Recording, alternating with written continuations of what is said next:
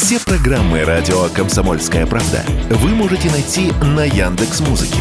Ищите раздел вашей любимой передачи и подписывайтесь, чтобы не пропустить новый выпуск. Радио КП на Яндекс Музыке. Это удобно, просто и всегда интересно. Теорема Лаговского на радио Комсомольская правда. Все о науке и чудесах. В эфире «Теорема Логовского», микрофона Светлана Андреевская. Ну и, конечно же, Владимир Логовский. Здравствуйте. Инопланетяне? Ну, почему нет? Да. Они продолжают безобразничать. Что они сделали на этот раз? На этот раз, я, скажем, погорячился, не знаю, ага. но тут выяснилось, что они сделали, когда 15 сентября 1964 года. Угу. Где? В США. Опять в США. Угу. Над Тихим океаном. Это э, случай произошел и, соответственно, наблюдение. А что они делали? Они сбили ядерную боеголовку США вот в 1964 году. И вот она сейчас всплыло. Не знаю, там много чего теперь всплывает. Я э, слежу как-то за их, э, за их публикациями. Ну, интересно, что они там еще изобразят. Господи, что не неделя, то какое-то очередное откровение всплывает. Ну, ну вот, вот это.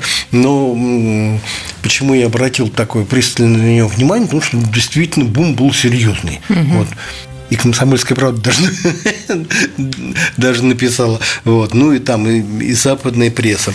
Вот. А что получил? За многочисленные западные издания и комсомолка уличили Пентагон в том, что он скрывает вот эту самую, вот эту, вот этот инцидент. Скрывает, потому что была видеозапись этого инцидента Э, этого самого инцидента. Вот, не просто так кто-то кому-то что-то рассказал, а просто записали. А дело было так. Вот тогда в 1964 году, в 1964 году американцы проводили испытания своей баллистической ракеты. Угу. То есть, ну, как и отделяемые, естественно, боеголовки. Вот запустили с базы ВВС Вандерберг, это ныне база космических сил в круге Санта-Барбара, Калифорния, запустили ракету, она вышла туда чуть ли, чуть ли не в космос, угу. а, уже от, от нее отделилась боеголовка. Угу. Вот, пояснять, что боеголовка не настоящая, то есть она не несла ядерного заряда, то есть была неким муляжом. Ну, просто испытания проводят, ну, знаешь, как угу. баланка такая. Угу. Но она куда-то прилетит, прилетит и куда должна упасть. Вот. Ну, ну, у нас тоже, знаешь, так же откуда-то запускают, издали, а куда-то на Камчатке куда-то долетает, эти боеголовки там падают, то все, говорит, все, долетело, оно только не взрывается, понимаешь? Ну, муляжи. И вот такой муляж отделился, тут откуда не возьмись. Летающая тарелка, ну, прям классическая, такая вот, ну, ну, прям вот тарелка-тарелка с куполом посередине. Ну, вот. А она, это же боеголовка несется с огромной скоростью, э, где-то порядка там 10 тысяч километров в час, угу. а облетает вот эту боеголовку и пуляет по ней четыре раза какими-то световыми лучами. Такой тю-тю-тю-тю. Боеголовка разрушается. Угу. Вот. Все, а это куда-то там, куда-то девается. И это все, во-первых, видели на радарах, угу. потом снимали, э, как это называется, онлайн, что ли, э, что ли, как сказать, это видеокамеры. Я просто, просто посмотрел, думаю, а были тогда соответствующие видеомагнитофоны, видеокамеры, да, 64 год уже 10 лет, как, ну, скажем так, около 10 лет, как вся эта техника развивалась. То есть э, это не просто кинохроника, ну, как не знаю, кинохроника на пленку ну, снимали, ну, понятно, а да. все это на, на видео, на видеопленку, специальное слежение, телескопы. Вот, естественно, это же не из космоса снимали с Земли, в какие-то там ну, камеры были с, угу. с, сопряжены с какими-то телескопами, все это снимали. И это все вытащил на свет Божий некий уфолог, там американский писатель Роберт Гастингс. Вот. И не просто вытащил – а он опросил непосредственно свидетелей, нашел двух человек, которые служили тогда на этой базе. И они подтвердили, они говорят, в тот момент, когда вот прям сама рак... э, тарелка запевала, мы еще там не служили. Мы через какой-то, там, я не знаю, через пару месяцев пришли. Но нам это, говорит, видео показали. Вот, я сам видел, вот, на базе показали, говорит, смотри, что тут такое происходит. Вот, и показали также эти самые снимки с радаров. Там ну, говорит, как вот мы поняли, да, там все вот на радарах все-таки видно, и тарелка видна, и, э, вот, и боеголовка, что-то такое. Можно вот можно понять, что какие-то посторонние объекты рядом с, эти, с этой самой с боеголовкой были. Ну вот они, эти офицеры рассказали, могу даже сказать, лейтенант Боб Джейкобс, майор Флоренс Мансман – вот Джейкобс тогда руководил подразделением военного телескопа, ну, вот это на следящем полигоне в Калифорнии, который снимал вот эти испытания над Тихим океаном. А Мансман служил главным аналитиком фотоизображений на базе ВВС Ванденберг. И все это еще Говорит, а я тоже видел, это у них такое вот в последнее время тоже засветился, такой некий Луис Элизондо, он представляется бывшим директором программы Пентагона по расширенной идентификации аэрокосмических угроз. А такая действительно была. Вот там действительно там люди, которые руководили этим делом. И в атмосфере секретности тогда они, собственно, там же есть не слово про НЛО, даже в названии, mm-hmm. они занимались, в общем-то, изучением НЛО. И вот в рамках этой программы, говорит, вот этот Луис Элизон, говорит, а я тоже видел вот, вот, вот это видео, о которых майор рассказывал. Можно утверждать, что, знаешь, вот, к примеру, вот эти те же лейтенанты с этим, с майором, они вот таким образом и нынче, уже под влиянием каких-то нынешних веяний по поводу этого НЛО, они просто так истолковали то видео, которое было снято. Ну, говорит, ну да, вот похоже, что вот, ну, похоже на тарелку, но может какая-то не может, на самом деле это не была как какая-то тарелка. Но через какое-то время, говорят, на базу пришли два сотрудника ЦРУ в штатском – так. Конфисковали это видео. Так. Вот. И больше его никто не видел. Нет, ну видели, но причем, говорит, мы его припли... Было Копию уже так... сделали? Нет, там копию все, все конфисковали. Но вот этот Элизонда говорит, я в принципе знал, где это видео лежит. Угу. Вот. То есть припрятали его там до поры до времени. А говорит, недавно сунулся, а нету. Исчезло, говорит, следа майор, когда с этим с лейтенантом смотрели, она же была, эта запись. И, может быть, тогда как-то не так ее, не так вот прямо афишировали, но почему-то вот эти ЦРУшники пришли именно через пару дней после того, как вот эти самые майор с лейтенантом внимательно посмотрели вот эту, вот эту запись. Угу, понятно. Вот. Почему раньше молчали, ну, большой вопрос. По косвенным данным, первый раз об этом случае стало известно еще в 1983 году. Но тогда как-то общественность на смех подняла, да быть такого не может. Короче, упоминание это есть, да, но встреченное с большим, большим скепсисом. А сейчас прям, знаешь, ну, сейчас же я ажиотаж такой поднялся. Любому случаю, как видишь, на Западе и на Востоке уделяют какое-то повышенное внимание. Вот. Еще занятный, еще занятный факт тоже вскрылся, что, возможно, очень четкие фотографии той самой тарелки, которая вот тогда летала э, в 1964 году и сбил вот эту американскую боеголовку, угу. возможно, есть очень четкие ее фотографии. По крайней мере, вот как он называется, отделение графических и издательских услуг Центра космических полетов Годдарта Национального управления архивов и документации. У них вот такое, со сложным, таким сложным названием, есть у них такое подразделение. Так вот, в этом архиве есть такой тоже сайт, занимается пытается всякие секреты НЛО раскрыть. Так вот, на этот сайт тоже покопался в этом архиве и нашел ну, не знаю, я лично смотрел, потому что там выложено, вот, но штук там 15 снимков летающей тарелки, прям вот 1964 года. Вот. Действительно, тарелка, тарелка, тарелка такая в разных ракурсах. Вот она и, так, и эдак. Такое впечатление, будто прям позировала. А снимал некто... А вот давайте, кто снимал через пару минут. Теорема Лаговского на радио «Комсомольская правда». Все о науке и чудесах.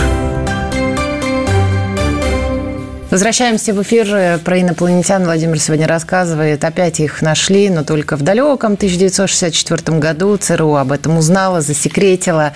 И вот об этом Владимир сегодня нам... Сперла пленку. Сперла пленку, да, не дает никому посмотреть. А там было... Но остались ого-го. карточки, карточки. Вот, тоже летающие тарелки, причем в таком в официальном государственном архиве. И каждая подписана летающая тарелка 1964 год. А снимал некто такой Пауль Вилла, сопроводив все это историей, что где он, контактер, общался с пришельцами, с инопланетянами телепатически.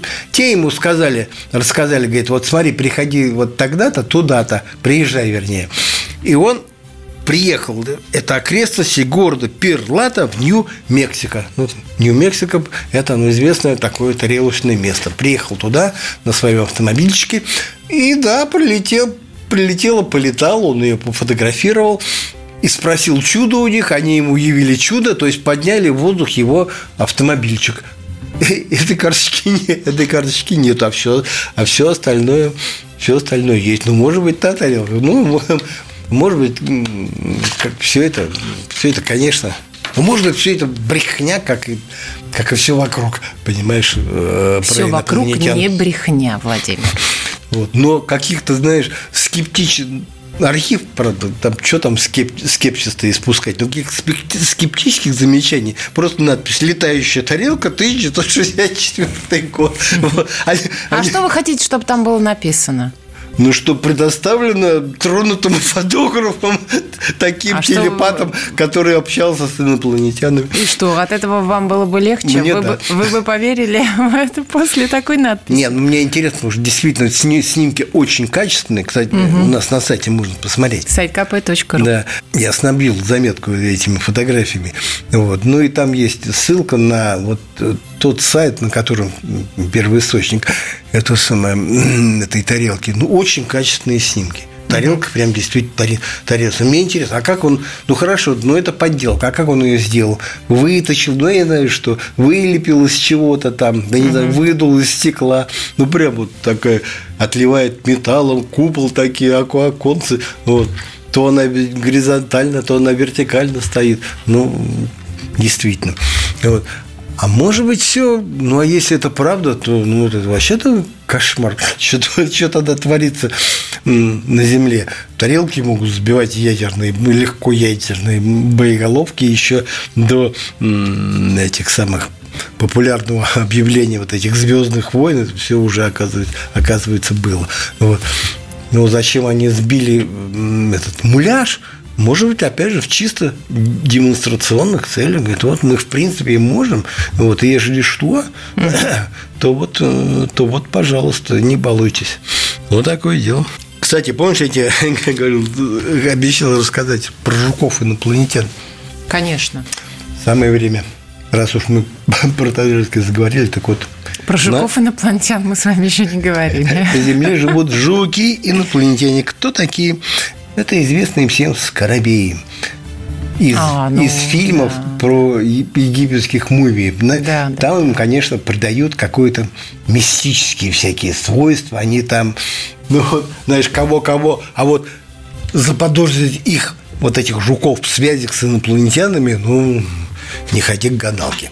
Так вот, исследования, которые провели энтомологи Калифорнийского университета, серьезном журнале написали Current Biology. Это серьезный журнал для энтомологов тоже. Знаешь, какую-то туфту туда не, не, не продвинешь, там все рецензируют тоже. Так вот, изучали этих жуков и выяснили, что эти жуки живут по циклу, который длится 48 часов. Угу. То есть будто бы они, ну, не будто бы они придерживаются образа жизни, который соответствует планете, которая делает полный оборот э, вокруг оси за 48 часов. У нас же сутки длятся 24 часа, да? Ну, Есть такое, да. Вот. А тут ну, так ведут себя, ну, просто вот цикл у них такой, 48 часов. Них, ну, связан у них, конечно, у них с размножением, то есть они как-то проявляют сексуальную активность каждые 48 часов с завидным, завидным постоянством. Потом затихают на двое суток, чтобы опять через двое суток, то есть двое суток они как-то отдыхают, отдыхают, а двое суток они усиленно, как бы это мягче выразить, размножаются. То есть все по 48 часов. Да, и вот как-то биологи просто недоумевают, они говорят, биологический цикл обычно соответствует внешним сигналам окружающей среды, а циклов продолжительностью 48 часов в природе нет по крайней мере, в земной природе они неизвестны. Вот энтузиаст говорит, ну, земной нет, ну, может, какой в инопланетной при природе. Вот. Как-то вот рассказывают об этих исследованиях, ну, правда, намекают, что, дескать, ну, может быть, так, ерничают, ну, Шнобелевская премия, дескать, по ним плачет, по этим, может быть, на будущий год им дадут, ну, типа, какой-то смешными вещами занимаются. Кстати, Шнобелевскую премию за Жуков-Скоробеев уже дали в 2013 году. Ее получили ученые из Швеции, Австралии, Германии и Южной Африки, обнаружившие их жуков связь со звездами. Mm-hmm. Ты представляешь? Жуки, скоробеи вот те самые, которые, у которых цикл 48 часов, которые якобы с планеты, которая вращается в два раза медленнее Земли, они ориентируются по звездам. Они же вот ориентируются, когда катают свои шарики. И вот ученые, говорят, воспроизвели вот условия для них, посадили их такой, ну, типа в круг, в цирк, типа в цирковой манеж, а, чтобы, а им надо было жукам откатить куда-то в сторону, ну, в сторону это, этот шарик, вот, навозный. Вот. И они как демонстрировали в планетарии, понимаешь, эксперимент в планетарии. Угу. То Луну, то Солнце, то день, как ну, светлый день. Вот. Какое-то хаотичное движение у них было. А стоило им продемонстрировать рукав Млечного Пути – знаешь, планетария, вот видно рукав Млечного Пути, тот, который, да, вот виден у нас, и они сразу вот их катание шариков приобретало некую целенаправленность и стройность, то есть у них они четко прокладывали свой кратчайший маршрут. Ну вот скажу так, что не только вот этот Млечный Путь демонстрировали, вообще демонстрировали звездное небо. Как-то они, знаешь, сразу ученые смекили, а там тут звезды, может, они по звездам как-то ориентируются. Вот. Э, не только там, там может, не Луна, не Солнце, какие-то звезды, ну, там то большую медведь, то еще какие-то звезды. И оказалось, вот нет рукав Млечного Пути, только по нему и ориентируются. А без него, без, без этого теряют ориентации. Вот что уже девятся самые ученые, в научном журнале написали, эти насекомые совсем не используют для навигации земные объекты, пишут ученые, они ориентируются по звездам. И вот злые люди за это им дали, за эту удивительную работу им дали Шнобелевскую премию вряд ли вот древние египтяне знали такую приверженность жуков скоробеев, но почему-то они придерживались ну, как-то мнения, что все-таки они какие-то необычные. Вот. Как-то они связаны с богами. Опять же, вот э, энтузиасты говорят, как, как с богами связаны? С инопланетянами они связаны. Вот. Угу. Говорит, а как ты спрашиваешь, ну и что нам? А то, что инопланетяне, возможно – прилетевшие на Землю и знавшиеся с египтянами, как-то подсоветовавшие, подсоветовавшие и, и строить пирамиды там и какие-то еще всякие там оказали им какое-то знание, передали. Может, они и завезли с собой жуков. Этих жучков, да? Ну, просто как вот да. иной раз мы из Испании клопов завозим, а те как с собой... Ну-ка, ну-ка, а здесь поподробнее. Это когда? Это кто это из Испании клопов завез? Когда такое было? Ну, я не завез, но я у себя в номере их наловил. А, вот, вы про себя. Вот. Ну, а таких случаев, говорят, сейчас В Европе клопы? Да, в Европе и в Америке клопы. Ну, просто вот, Владимир. believe me, поверь. Я believe you, believe you, я. Ничем вытравить не могут. Вот это, ну, какие-то всплески. Лет пять назад всплеск был, сейчас, сейчас опять пошел. Не знаю, что пожелать Европе и США в этом смысле. Слава богу, нас это не касается. А вы, пожалуйста, там не возите нам клопов из Испании. А я теперь уже туда и не езжу. Владимир Логовский, Светлана Андреевская были с вами. Теорема Лаговского.